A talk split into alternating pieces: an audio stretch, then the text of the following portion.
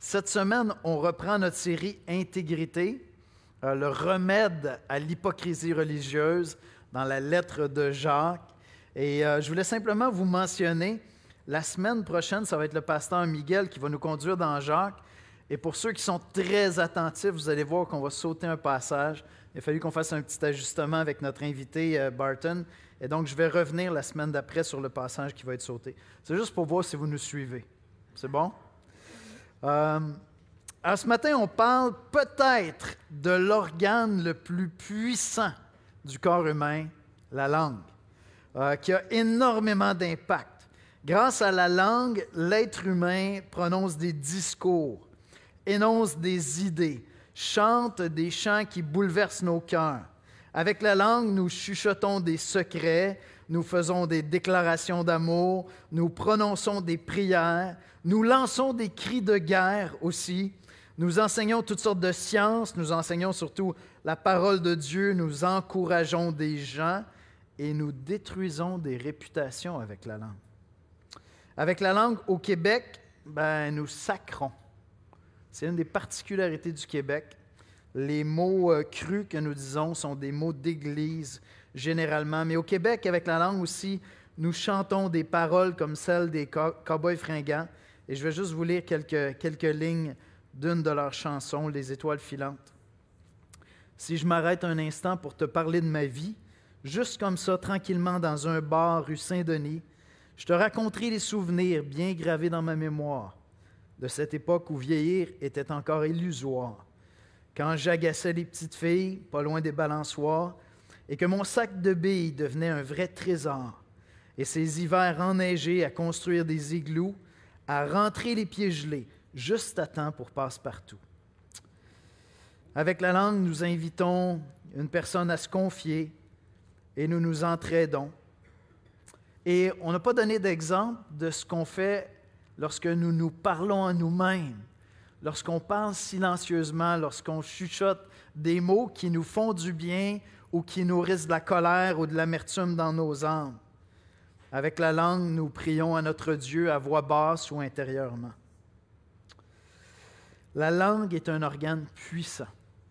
Et Jacques nous dit que c'est probablement la clé la plus importante pour être transformé à l'image de Jésus-Christ que de maîtriser la langue. On va aller dans la prière, puis on va écouter la lecture de ce beau passage dans Jacques, puis on va l'explorer ensuite ensemble.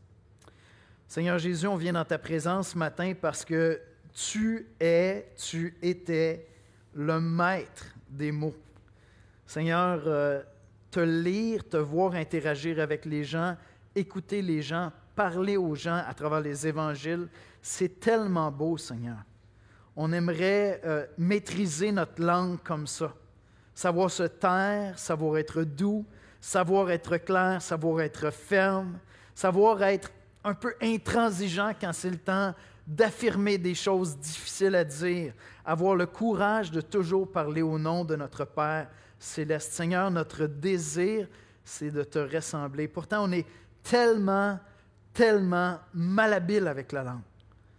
On peut faire du bien et quelques minutes après gâcher complètement la sauce, Seigneur, en laissant tomber une vacherie, une platitude, en étant offensant. Seigneur, souvent nos paroles dépassent nos pensées ou d'autres fois trahissent malheureusement nos pensées, Seigneur. On te demande, Père, de venir nous parler à travers ta parole à toi, parce que ta parole est une parole de liberté, afin que nos paroles, Seigneur, soient transformées, celles que nous te disons en secret, celles que nous exposons aux hommes, Seigneur. Viens transformer, Seigneur, notre langue, qu'elle puisse être profondément édifiante. C'est dans le nom de Jésus-Christ que nous te le demandons. Amen.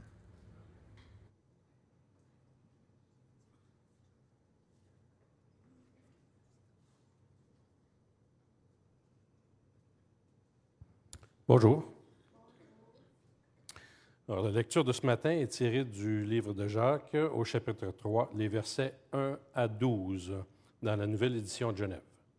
Encore une fois, dans Jacques chapitre 3, versets 1 à 12 dans la nouvelle édition de Genève. Mes frères, qu'il n'y ait pas parmi vous un grand nombre de personnes qui se mettent à enseigner, car vous savez que nous serons jugés plus sévèrement. Nous bronchons tous de plusieurs manières. Si quelqu'un ne bronche point en parole, c'est un homme parfait, capable de tenir tout son corps en bride.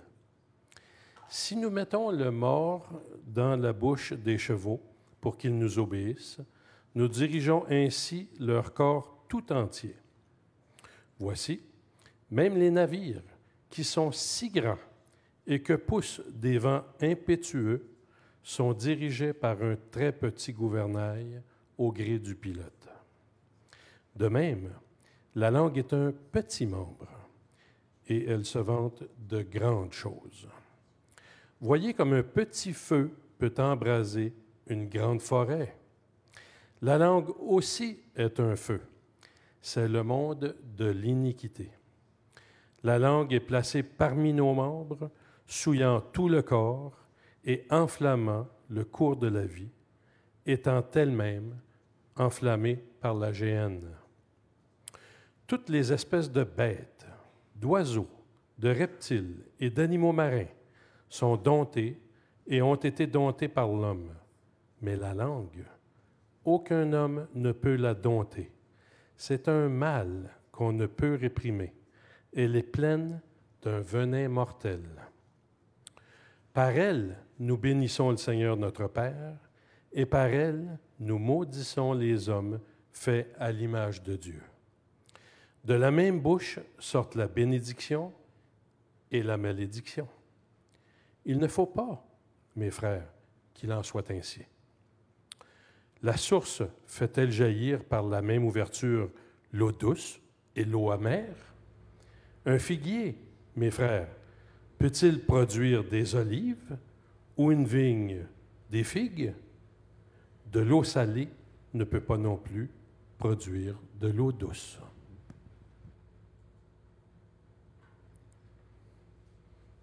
Merci Claude. À la fin du chapitre 1, Jacques euh, nous avait déjà dit qu'il y avait trois éléments comme à surveiller dans nos vies afin de ne pas être des hypocrites religieux, mais vraiment d'être conséquents avec la parole de Dieu. Il y avait trois domaines. Je ne sais pas si vous arrivez à vous en rappeler, mais vers la fin vraiment du chapitre 1, il était question d'aider les démunis. Il parlait de visiter la veuve et l'orphelin. La vraie religion, c'est de visiter la veuve et l'orphelin, être sensible à ceux qui sont dans le besoin. Il était question de discerner ce qui est bon et ce qui est mauvais et de se préserver des influences mauvaises de la culture, lorsqu'il disait de se préserver des souillures du monde. Puis enfin, il était question de maîtriser sa langue pour édifier avec tout ce que nous disons. La langue, se préserver des souillures du monde, et puis prendre soin des démunis. C'est vraiment les trois indices, comme trois tests que Jacques va développer à travers sa lettre pour dire, tu ne veux pas être un hypocrite religieux, fais ces choses-là, veille sur ces choses-là, ça va te préserver de tomber dans une posture de chrétien, tu as de l'air d'un chrétien, tu vas à l'église, tu, tu, chantes les chansons, tu connais vraiment ce que, les réponses que tu dois donner, mais en fait, si on examinait ta vie, ta vie est remplie d'hypocrisie. Jacques 1, 26, si quelqu'un croit être religieux sans tenir sa langue en bride, mais en trompant son cœur, la religion de cet homme est vaine. Euh, j'ai beaucoup médité sur le passage, évidemment, cette semaine. J'étais en train de l'appliquer sur ma vie, puis euh, je trouvais ça vraiment agréable de constater ce que Dieu a fait en 30 ans de vie chrétienne dans ma vie. Lorsque, lorsque je faisais comme une rétrospective, et Dieu sait qu'il y a encore du travail à faire, mais je faisais une rétrospective, je me disais, je suis passé d'un, jeune homme qui était extrêmement timide. Puis euh, avant de me convertir, je suis entré dans une phase où j'ai découvert que j'allais être habile avec ma langue. Et là, je suis devenu vicieux, manipulateur, euh, efficace pour trouver ma place dans un groupe, mais pas vraiment gentil. là, j'ai rencontré le Seigneur. Là, tranquillement, j'ai appris que Dieu m'avait donné un don pour enseigner, pour encourager les gens. J'ai appris à enseigner tranquillement, à annoncer l'Évangile. Avec ma langue, c'est mon évolution. J'ai appris à encourager, à écouter. Puis plus les années passent, à parler beaucoup moins, à écouter beaucoup plus. J'ai appris à travers les années à rendre grâce à Dieu, à l'adorer en prière, à me tourner vers lui pour lui exprimer mes doutes, mes angoisses. Et je vois vraiment qu'à travers les années, Dieu m'a transformé dans mon rapport avec cet organe-là que Dieu m'a donné, qui est très puissant, qui peut faire des choses incroyables. Puis il y a encore beaucoup de place pour m'améliorer, mais j'observe que je ressemble de plus en plus à Jésus-Christ avec ce que je fais avec ma langue. Ça, c'est encourageant. Et j'aimerais ça que ce soit ton histoire à toi. Au fur et à mesure que tu grandis dans ta foi, que ta langue serve à édifier, à construire, à bénir Dieu et à bénir les hommes. Dans le passage qu'on regarde ce matin, Jacques développe sa pensée qui a commencé dans Jacques 1. Là, on arrive dans Jacques 3, puis il va, il va développer cette idée-là, puis il dit des choses assez fracassantes sur la langue. Des choses comme, tu sais, elle est attachée à la GN, elle est attachée aux flammes de l'enfer. C'est quand même fort. Hum, et donc, on découvre que Jacques accorde une importance extrême à la langue. En fait, Jacques va nous dire qu'elle est probablement la clé de notre transformation pour ressembler à Christ. Voici comment je résumerai le passage qu'on regarde ce matin. Celui qui maîtrise sa langue maîtrise toutes ses pulsions. Il peut bénir Dieu et les hommes. C'est drôle parce que moi, intuitivement, j'aurais dit celui qui maîtrise ses pensées. Jacques dit, oui, mais il y a quelque chose de plus concret que tes pensées. Ce sont tes paroles. Celui qui maîtrise sa langue maîtrise toutes ses pulsions, nous dit Jacques. Il peut bénir Dieu et les hommes au lieu de bénir Dieu et de maudire les hommes. Normalement, lorsque je prépare un message, j'aime pas tellement les expressions comme la clé, la solution, la petite phrase magique. Je trouve que c'est tellement cliché. Puis en même temps, quand j'étudiais ce passage-là, Jacques accorde tellement d'importance à la langue, j'ai dit, j'ai pas le choix. Alors le premier point ce matin, c'est la clé de la perfection. Il dit que celui qui maîtrise sa langue est un homme parfait, dans le sens qu'il est un homme qui ne tombe pas, une femme qui ne tombe pas constamment dans le péché. Puis Jacques, était, Jacques est souvent décontenançant. Quand vous lisez un passage comme celui-là, je vous invite d'aller le relire après le message. Cet, après-midi, prenez le temps d'aller relire les versets. Vous allez probablement voir que dans une lecture seule, juste une fois, là, vous dites, mais il s'en va partout. Je ne comprends pas, je comprends pas où est-ce qu'il s'en va. Son sujet, c'est la langue. Puis il commence en disant, mes frères, qu'il n'y ait pas parmi vous un grand nombre de personnes qui se mettent à enseigner, car vous savez que nous serons jugés plus sévèrement. Ben, dans le fond, il commence par euh, cordonnier, hein, mal chaussé. Il commence par lui-même, puis dit, écoutez, je le prends pour moi-même, l'exhortation que je vais vous faire sur la langue, celui qui enseigne, c'est celui qui parle beaucoup. Ben, il dit qu'on ne soit pas nombreux à parler régulièrement parce qu'on va être jugé plus sévèrement. Et donc, Jacques est en train de se servir lui-même l'exhortation qu'il va donner, puis est en train de dire, vous qui voulez enseigner, soyez conscients que vous êtes appelés à être des modèles, vous êtes appelés à dire la vérité, vous êtes appelés à le faire selon l'esprit de Christ, dans un esprit de grâce, de vérité. C'est une parole de liberté que vous apportez. Et donc, Jacques est en train de dire, je sais que je suis enseignant, je sais que je dois m'examiner moi-même. Et donc, c'est une exhortation déjà à tous ceux qui sont appelés à prendre la parole. Peut-être que dans votre travail, vous êtes de ceux qui devez diriger, qui devez prendre la parole. Vous avez plus de responsabilités que les autres. Vous êtes parents. Vous êtes appelés à enseigner vos enfants. Vous avez déjà plus de responsabilités que vos enfants.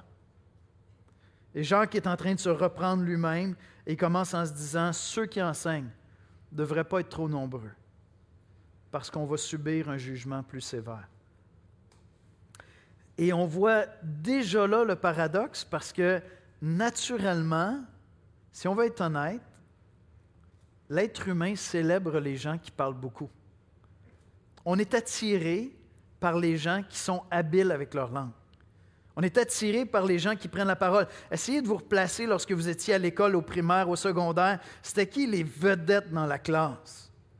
C'est celui qui lâchait une craque, qui avait une joke, qui pouvait laisser il arrêtait le professeur avec une petite blague, tout le monde partait à rire, ou il y avait de la répartie. Souvent, c'était ces gens-là qui étaient les plus populaires. Puis en fait, si tu étais quelqu'un qui avait de la difficulté à parler en public écoute, tu étais super mal à l'aise, toujours des situations difficiles. Si tu es de ces gens qui, qui a de la difficulté à lire en public, une des affaires qui doit te stresser le plus, c'est d'aller dans un groupe connexion, puis qu'on dise hey, voudrais-tu lire le passage? Certains d'entre vous, vous n'allez même pas dans des groupes connexion parce que vous craignez qu'on vous demande de lire la Bible en public ou vous craignez qu'on vous demande de prier publiquement.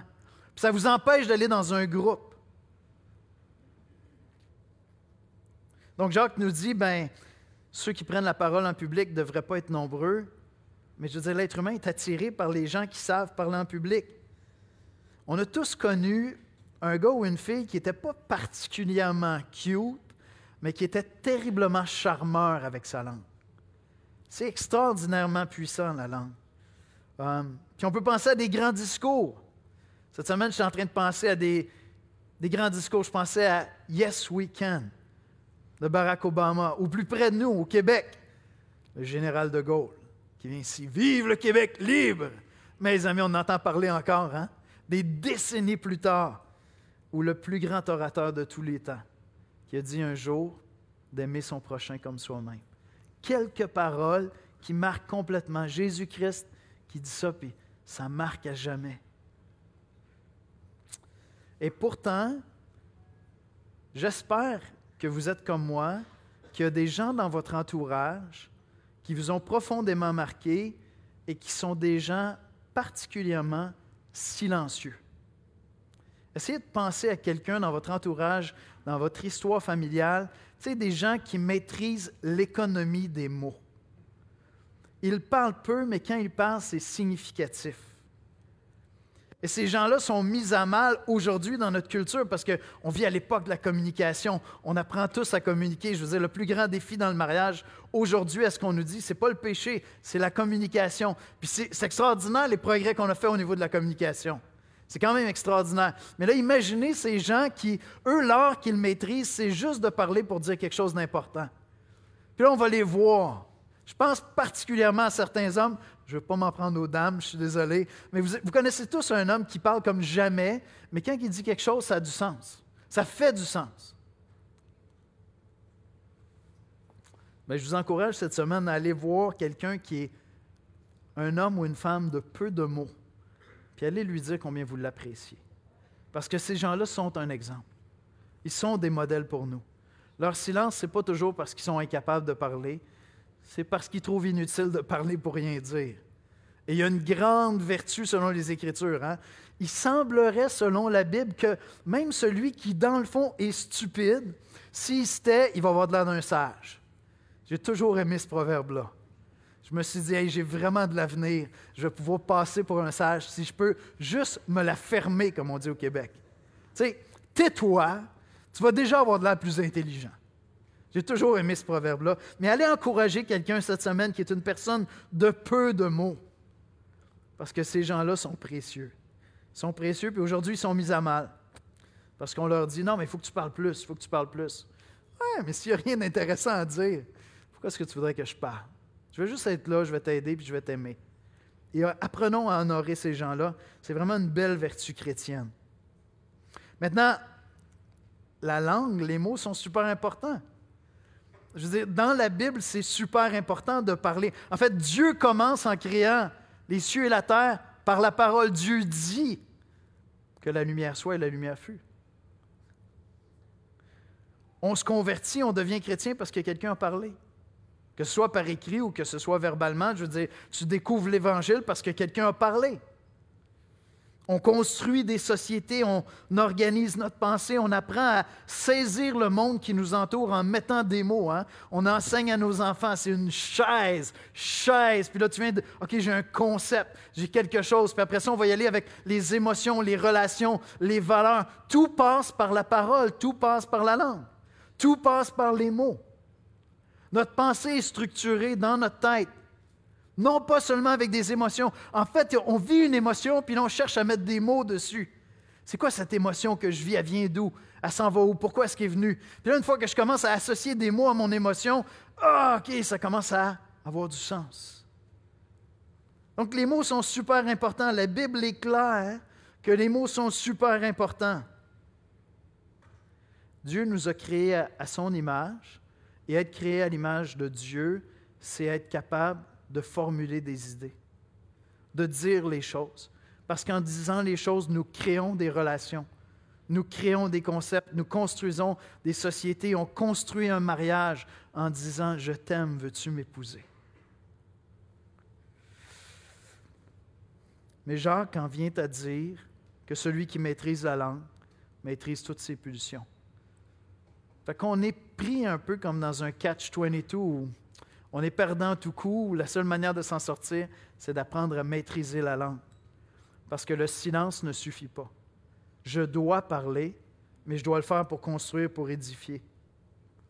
Fait que Jacques dit au verset 2, dans Jacques 3, 2, il dit Nous bronchons tous de plusieurs manières, on pêche tous de différentes manières, ça c'est clair. Mais, mais, si quelqu'un ne bronche point en parole, c'est un homme parfait, capable de tenir tout son corps en bride. Si un homme, une femme, maîtrise sa langue, c'est un homme qui ne pêche pas. Parfait dans le sens qu'il n'est pas constamment en train de tomber, de faire des fautes morales. Jacques est en train de nous dire, c'est pas simplement qu'il ne faut pas dire des niaiseries, c'est que maîtriser la langue, c'est la clé de la perfection. Maîtriser ta langue, ces paroles que tu dis à voix haute, ces paroles que tu chuchotes à ton Dieu, que tu te dis à toi-même, maîtriser tous ces mots, c'est la clé pour ressembler de plus en plus à Jésus-Christ. Comme j'ai dit, mon intuition à moi, ça aurait été de dire, mais non, c'est maîtriser les pensées. Mais les pensées, ce sont des mots. Ce sont des mots qui se promènent dans ma tête. Et Jacques est en train de me dire, celui qui maîtrise ses paroles, c'est un homme, une femme accomplie, mature, parfait, capable de tenir tout son corps en bride. quel que soit le plus gros péché dans ta vie avec lequel tu luttes actuellement, ce que Jacques est en train de te dire, c'est concentre-toi sur ta langue cette semaine. Tu vas avoir des bénéfices dans tout le reste de ta vie. Et on va essayer de le développer ensemble ce matin.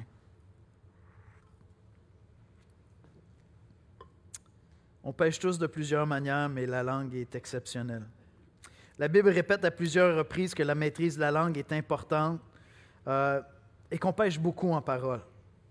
Tantôt, je faisais référence, entre autres, au Proverbe 10-19. Celui qui parle beaucoup ne manque pas de péché coupable.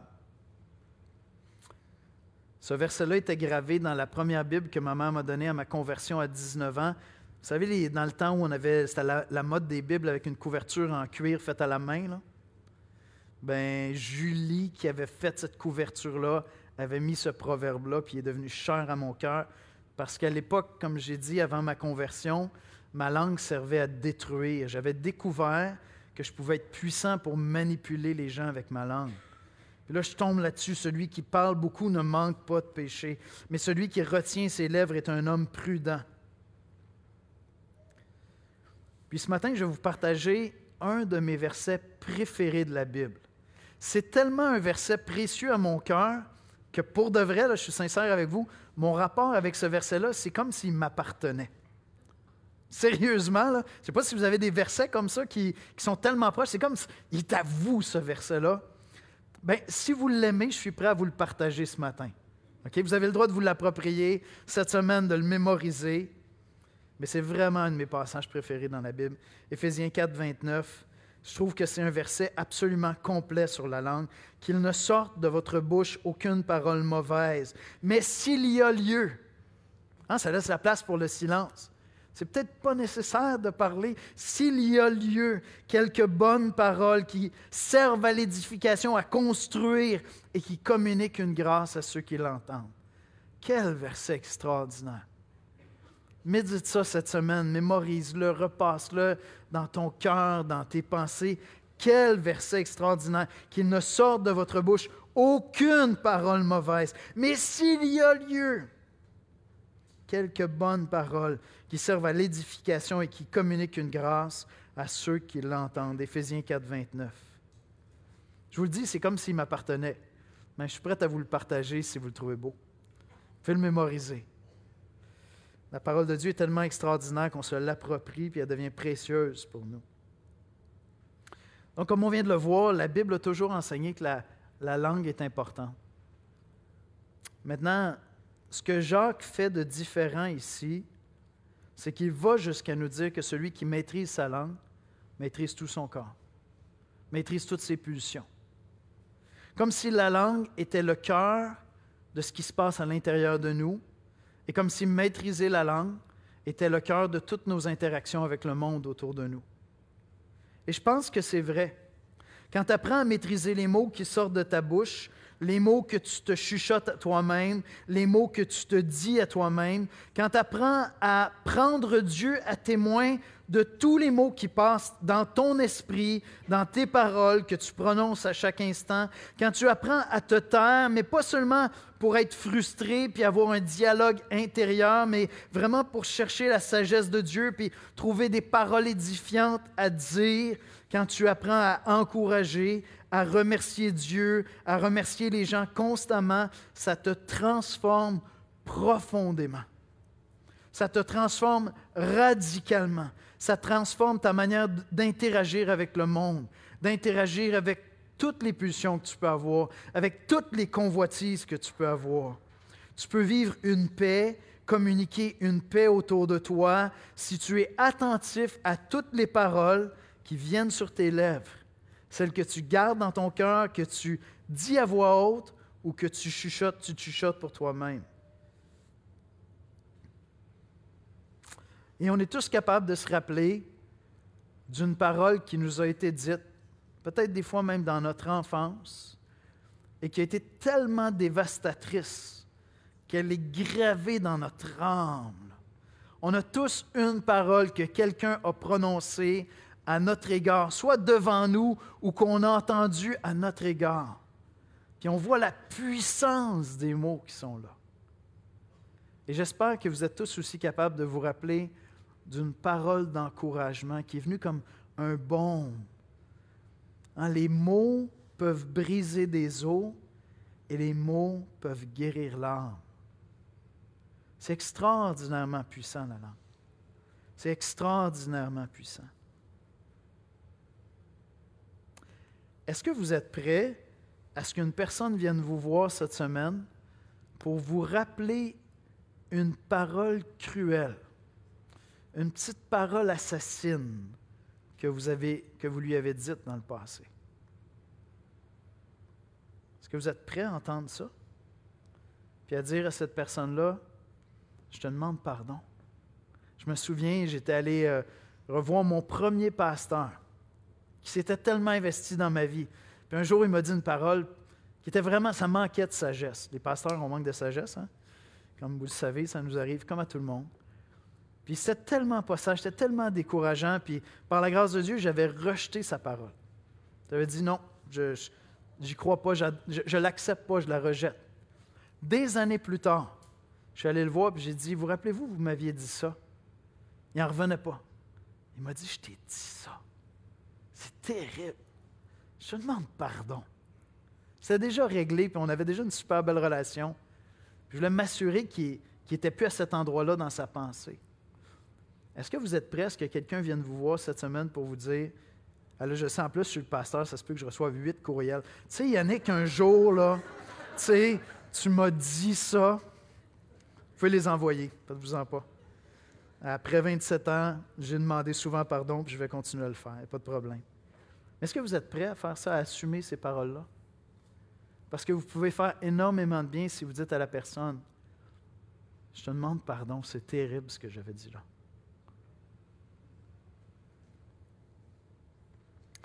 Jacques nous explique pourquoi il accorde autant d'importance à la langue.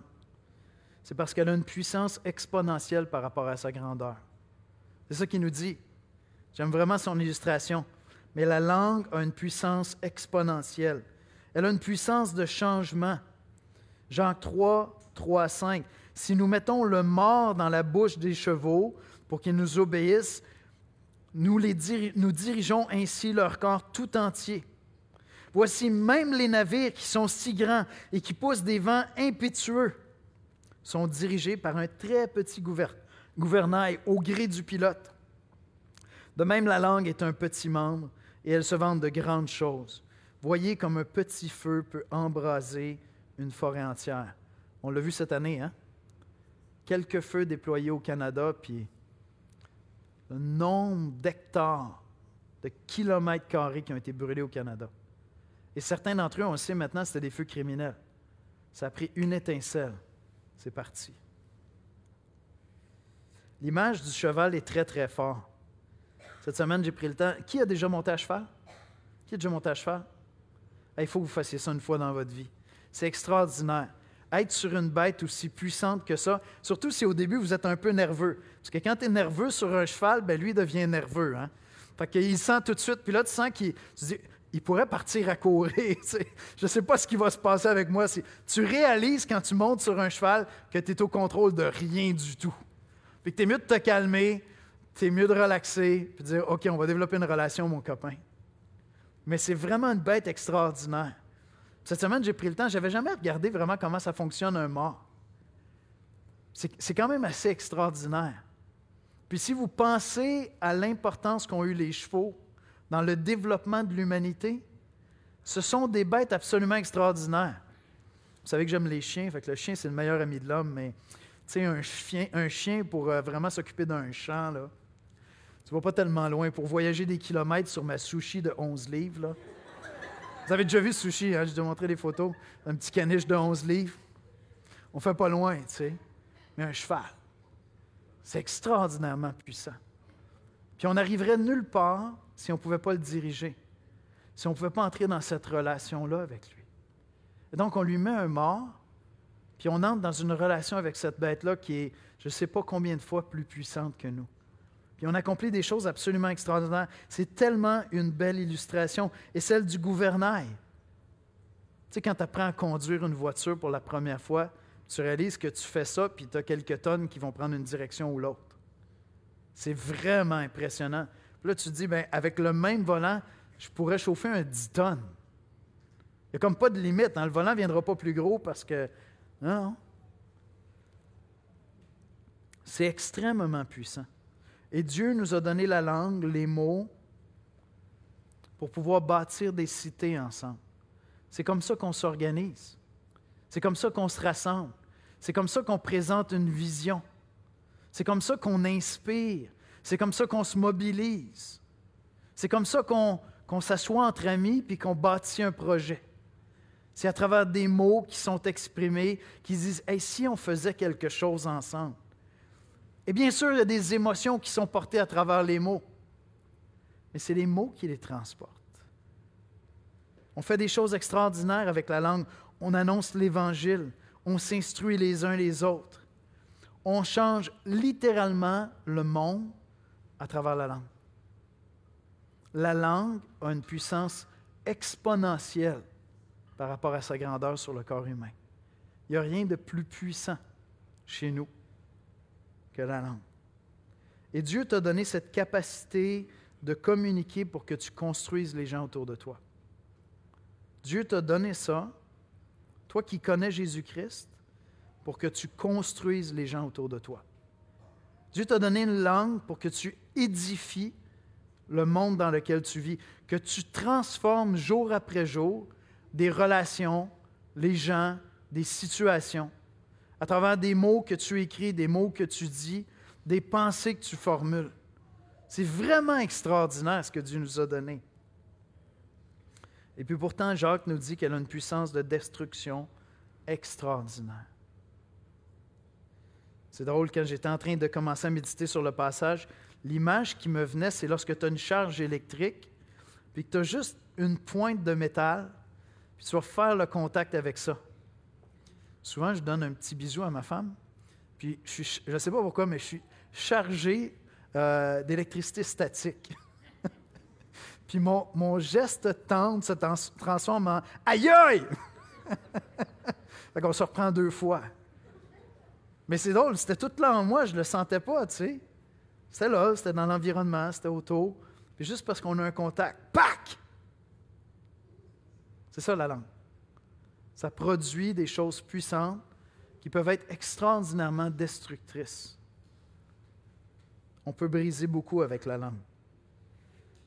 Jacques, après nous avoir dit qu'elle est puissante, il, il nous dit que c'est un feu. Jacques 3, 6.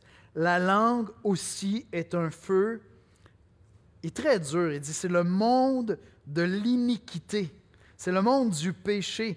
La langue est placée parmi vos membres, souillant tout le corps et enflammant le cours de la vie, étant elle-même enflammée par la géhenne. C'est terrible ce qu'il dit. Et pourtant, c'est vrai. Parmi les choses les plus cruelles qu'on a fait, ça s'est fait par une parole. Parmi les choses les plus dures, les plus vicieuses qu'on a fait, ça s'est fait par une parole, par un mot. On a brisé des âmes, on a brisé des amitiés, on a brisé des ponts de confiance, on a menti, on a trompé. Et quand Jacques dit que c'est le monde de l'iniquité, c'est que la distance entre tout ce qu'il peut y avoir de plus vicieux en moi, puis ma langue, c'est un millième de millimètre. Je veux combien de fois ça t'est arrivé d'échapper une parole tellement méchante? Ton premier réflexe, c'est de dire je, je, suis désolé, ça dépassait ma pensée. Mais dans le fond, pas tant que ça. C'est juste que tu aurais voulu la garder pour toi, cette pensée-là. Mais ton cœur est dévoilé comme ça, là, en une seconde. Puis vicieusement, là, tu dis Mais c'est sorti où, cette affaire-là? Hein, souvent, je, dis, je donne l'exemple, tu sais, tu prends ton temps avec Dieu, tu lis ta Bible, comme tu pries, tu es en train de louer le Seigneur, tout va bien. Tu rentres dans le trafic, il y a quelqu'un qui te coupe. Puis tu commences à parler le québécois.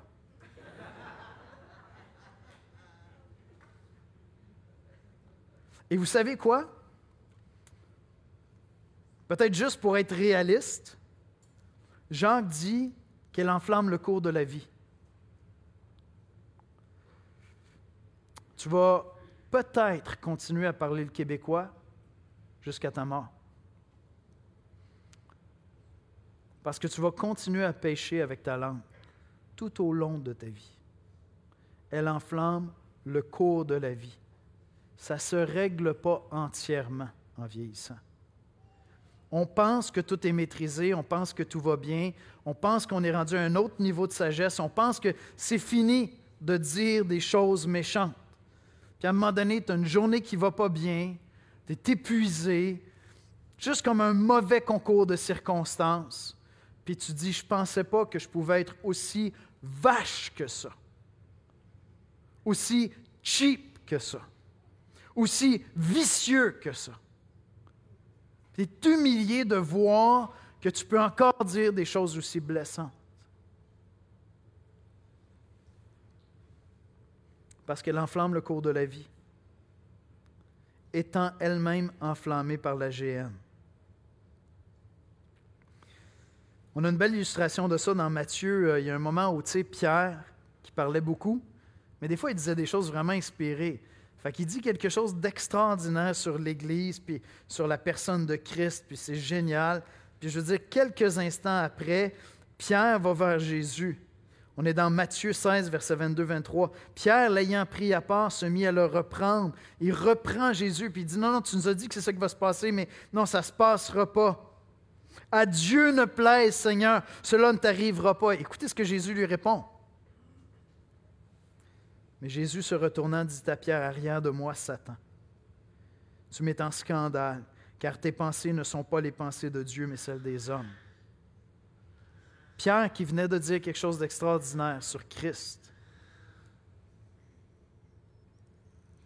Jésus lui dit, arrière de moi, Satan. Et si les gens étaient honnêtes avec nous, il y a des moments où ils nous le diraient. Je sais que souvent tu veux bien faire, Yannick, mais là, ce que j'ai envie de te dire, c'est arrière de moi, Satan. Parce que ce que tu dis, ce n'est pas édifiant. Ça ne me fait pas du bien du tout. Ça ne vient pas de Dieu. Ça ne vient pas de l'Esprit de Dieu. Et donc Jacques nous dit au verset 7 et 8, l'homme est capable de dompter toutes sortes de bêtes sauvages, d'oiseaux, de reptiles. Des fois, je regarde sur YouTube des scènes où tu as des espèces de cinglés qui sont avec des crocodiles. Ils sont là, tu sais, puis ils nagent avec des crocodiles, ils les flattent, tu sais, puis tu as toujours un peu comme tu dis, il va l'avoir, il va l'avoir. Mais non. Belle petite relation avec un crocodile.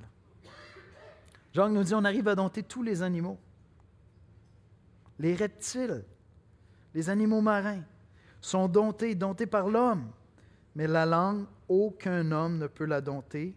C'est un mal qu'on ne peut réprimer. Elle est pleine d'un venin mortel. Jacques nous dit que l'homme par lui-même ne peut pas dompter la langue. C'est impossible pour nous de le faire. On n'y arrive pas par nous-mêmes. Et il nous explique pourquoi on ne peut pas y arriver. Parce que c'est de l'abondance du cœur que la bouche parle. Et donc Jacques termine cette section-là en nous parlant de la source. Il nous dit que c'est la source qui change tout. La langue révèle en fait quelle est ta source, ce qui nourrit, d'où ça vient. Voyez-vous, Jacques nous dit que c'est un paradoxe. Il y a un paradoxe de la bénédiction et de la malédiction. Les versets 9 et 10. Par elle, nous bénissons le Seigneur notre Père, et par elle, nous maudissons l'homme fait à l'image de Dieu. On bénit Dieu, on chante des chants de louange en Église. On embarque dans la voiture, on s'en retourne à la maison, puis notre épouse ne nous trouve pas édifiants. Ton mari ne te trouve pas édifiant. Avec cette même langue, on est exalté. Hein? L'être humain ne peut pas faire quelque chose de plus beau que de chanter des chants de louange. Il n'y a rien de plus noble. Tu sais, si tu viens dans une église évangélique pour la première fois et tu te dis, c'est le fun parce que, tu sais, il y a quelqu'un qui parle, il explique des choses dans la Bible. Moi, les chants, je la catch pas, celle-là, comme on chante ensemble. On ne fait pas tellement ça en général dans la culture. Hein. Tu écoutes de la musique, tu vas peut-être chanter dans ta douche, mais chanter tout le monde. Même on va dans un festival, si tout le monde chante à monnaie, c'est Regarde, je suis venu pour l'écouter, là, c'est correct, tu chanteras dans ta douche. Mais là, on arrive dans une église, tout le monde chante ensemble. Vous savez pourquoi? C'est parce que l'âme humaine ne peut rien faire de plus beau que de chanter des chants de louange. Parce qu'on est en train de contempler, d'admirer, de célébrer l'être le plus merveilleux de l'univers. Et lorsque mon âme est canalisée à dire Tu es merveilleux, je ne peux pas poser un geste plus noble que celui-là. Et avec cette même langue-là qui chante des chants de louange, je maudis en secret ou expressément l'homme que Dieu a créé à son image. C'est un paradoxe. C'est un paradoxe. On est capable de faire la, chose la plus noble. Et comme chrétien, on s'applique dimanche après dimanche à faire ce qu'il y a de plus beau que l'être humain peut faire, louer Dieu. On vient lui chanter des chants de louange. On va dans la prière et on dit Seigneur, tu es merveilleux. C'est extraordinaire. Il n'y a rien de plus beau qu'un être humain peut faire sur la terre que de chanter des chants de louange. Puis après, dans la semaine, on peut faire du tort à quelqu'un avec notre langue. On peut maudire quelqu'un. Lorsqu'on s'en va, tu sais, tous ces dialogues qu'on a seuls, où on aimerait tellement régler de compte à tellement de monde, ou dans le fond, si on voulait être honnête, on est en train de les maudire. Essaie d'assumer ces paroles-là pour de vrai. Des fois, quand je suis avec quelqu'un qui vit beaucoup de colère, parce qu'il subit des injustices très difficiles, je fais un exercice un peu cruel, mais salutaire, je pense. Je lui dis Tu sais qu'on peut maudire? Vous savez, c'est quoi une malédiction hein? C'est appeler un châtiment divin de Dieu sur quelqu'un. Je peux le faire. Je peux le faire. J'apprends qu'il y a un grand criminel qui est en train d'abuser des enfants. Je peux appeler Dieu à le châtier, à le détruire, à lui enlever la vie. Des fois, je jase avec quelqu'un qui a un conflit avec euh, quelqu'un d'autre puis qui est vraiment en colère. je lui dis Écoute, tu veux qu'il y ait un enfer? Est-ce que c'est ça que tu désires? Tu peux prier pour ça. Seigneur, sauve-le pas. Je peux te lire des psaumes hein, qui ont de l'air vraiment de ça, comme brise-lui les dents, tu sais, des choses comme ça. Il y a beaucoup de psaumes hein, imprécatoires les gens sont comme, ben, non, non. Assume tes paroles, va au bout de tes paroles. Réalise ce que tu es en train de faire. Est-ce que vraiment tu veux aller jusque-là? Prends le temps de le dire. Essaie de le dire. Seigneur, enlève-lui la vie. Tu vois, tu vas t'arrêter dans ta course. Tu vas t'arrêter dans ta course. Tu vas t'arrêter dans ta course. Et c'est le paradoxe. C'est le paradoxe du cœur humain on peut faire la chose la plus noble, adorer Dieu, louer Dieu, puis on peut maudire les hommes qui sont autour de nous. Puis ce que Jacques est en train de nous dire, c'est que le problème, c'est la source. Versets 11 et 12, la source fait-elle jaillir par la même ouverture de l'eau douce et de l'eau amère? Non, parce que l'amertume va couvrir toute la douceur. Vous serrez chez vous pour le fun. Prenez un jus là, sucré, puis mettez-y une bonne poignée de sel. Les deux ne peuvent pas sortir par la même source. Un figuier, mes frères, peut-il produire des olives ou une vigne des figues? De l'eau salée ne peut pas non plus produire de l'eau douce. Jacques est en train de nous dire le problème, c'est la source. C'est ce qu'il y a dans notre cœur. Et cette vérité-là, dans les Écritures, elle est partout. Je dois veiller sur mon cœur. Maintenant, ce que je vous propose ce matin, c'est que Jacques est en train de nous dire que la manière de veiller sur mon cœur, c'est de veiller sur mes paroles. Tu sais, essayer de maîtriser toutes tes pensées, ce n'est pas quelque chose de simple. Mais décider de faire le bien avec ta langue cette semaine. Je vais, vous donner un exercice très, très pratique, d'accord? Je vais demander aux musiciens de venir me rejoindre. Cette semaine, voici ce que tu pourrais faire avec ta langue. Bien, la première chose, si tu veux avoir de l'air sage, tais-toi. Tu sais? Essaie de, pratiquer le silence.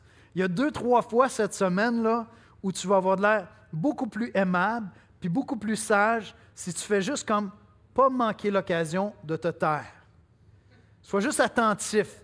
Regarde l'avenir, ça s'en vient, ça s'en vient. Tais-toi. Tu vas bien t'en sortir. Tu vas dire Wow! J'aurais tellement pu dire une stupidité, là. Wow! Je me suis tu. Première chose à faire avec ta langue cette semaine, concret, silence. Fais juste ta. Ferme-la. Tu sais, tu peux te le répéter. Ferme-la, Yannick. Dis rien. Médite la parole de Dieu. Je vous fais un spécial ce matin parce que je vous offre un verset qui est juste à moi dans la Bible, dans Éphésiens 4, 29. Puis je vous dis, si vous avez à cœur de le mémoriser cette semaine, là, je suis prêt à vous le partager, mais c'est vraiment un de mes versets à moi. Jésus l'a écrit dans la Bible juste pour Yannick. Mais je suis prêt à vous le partager. Mémorisez les Écritures. Repassez-le dans votre cœur. Éphésiens 4, 29. Utilisez votre langue pour aller dans la prière il y a beaucoup de choses qu'on voit dans le monde qui nous scandalisent. Puis c'est bien que ça nous scandalise, parce que c'est scandaleux. Et si tu as l'Esprit de Dieu, Dieu te les montre souvent pour que tu ailles dans la prière. Et je vais donner une application très concrète. Actuellement, la terre entière est n'importe où sur le conflit Israël-Hamas. Et bien honnêtement, les chrétiens sont n'importe où sur ce conflit-là aussi. Puis c'est complexe, ces choses-là. Il y a une chose qui est certaine, c'est que seulement nous qui avons accès à celui qui peut amener la paix en Israël.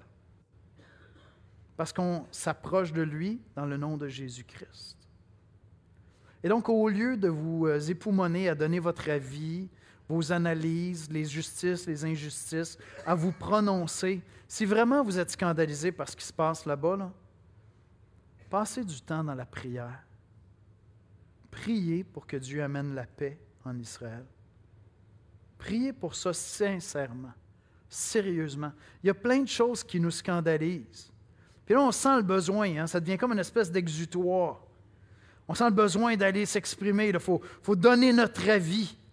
mais si tu as l'esprit de Christ et tu es scandalisé, souvent, c'est parce que l'esprit est en train de te dire prie, parle à Dieu. Prie, intercède, va te lamenter devant Dieu sur ce qui te scandalise dans le monde. Commence par ça. Ferme-la, médite la parole, puis prie, intercède au lieu de nous partager ta sagesse et toutes tes opinions. Tu vas faire beaucoup de bien autour de toi. Et ça se peut que lorsque tu ouvres la bouche, tu as une parole édifiante, une parole de paix à apporter avec tes collègues au travail qui sont en train de se déchirer sur ces questions-là. apprends à rendre grâce. Si ton âme est triste constamment, si tes pensées sont sombres, prends le temps de mettre par écrit ou exprimer verbalement simplement des actions de grâce à Dieu. Demande à Dieu, montre-moi toutes les belles choses pour lesquelles je peux te rendre grâce. Et tu vas voir, si tu apprends à rendre grâce à Dieu, tu vas changer tout ton être au complet. Ta perspective des choses va changer. Puis enfin, utilise ta langue cette semaine pour encourager quelqu'un. Peut-être euh, cet homme ou cette femme de peu de mots. Au lieu de lui dire Hey, ça serait le fun que tu apprennes à parler, euh, peut-être tu peux aller lui dire Il y a vraiment une sagesse dans tes silences que j'apprécie. Mais cette semaine, là, cherchez des occasions où vous allez pouvoir édifier et communiquer une grâce. Et si vous faites ça, vous allez être transformé dans tous les aspects de votre vie. Parce que la langue est extraordinairement puissante. Et la distance entre le péché et notre langue, c'est quelques millimètres. Mais si cette semaine, toute l'Église ici, on grandit pour bénir Dieu et bénir les hommes avec notre langue, on va ressembler un peu plus à Jésus-Christ. On va prier. Seigneur Jésus, on vient dans ta présence en te confessant, Seigneur, qu'on manque tellement de sagesse. Seigneur, combien j'ai fait de mal avec ma langue. Combien j'ai, blessé de personnes avec ma langue, Seigneur. Combien j'ai attristé de gens. Combien d'occasions ont manqué pour moi de me taire, Seigneur. Mais Seigneur, je suis aussi reconnaissant. Je veux être honnête et, dire, tu m'as transformé. Tu m'as changé, Seigneur. Je prends vraiment plaisir à me taire, à aller dans la prière, à t'amener mes, soucis au lieu de, me perdre dans, dans des paroles, dans des murmures incessants. Seigneur, il y a encore tellement de chemin à faire. Fais de cette Église, Seigneur, un peuple qui fait du bien avec sa langue. Fais de cette Église, Seigneur, un peuple qui édifie. Cette semaine, Seigneur, montre-nous les moments où on gagnerait tellement à se la fermer. Seigneur, cette semaine, viens nous aider à, intégrer dans nos vies ta parole. Que ta parole devienne nos paroles, Seigneur. Qu'à force de la méditer, elle sorte de nos lèvres pour édifier et construire, Seigneur. Seigneur, merci pour ta parole qui nous met au défi de te ressembler de plus en plus, Jésus. Amen. Amen.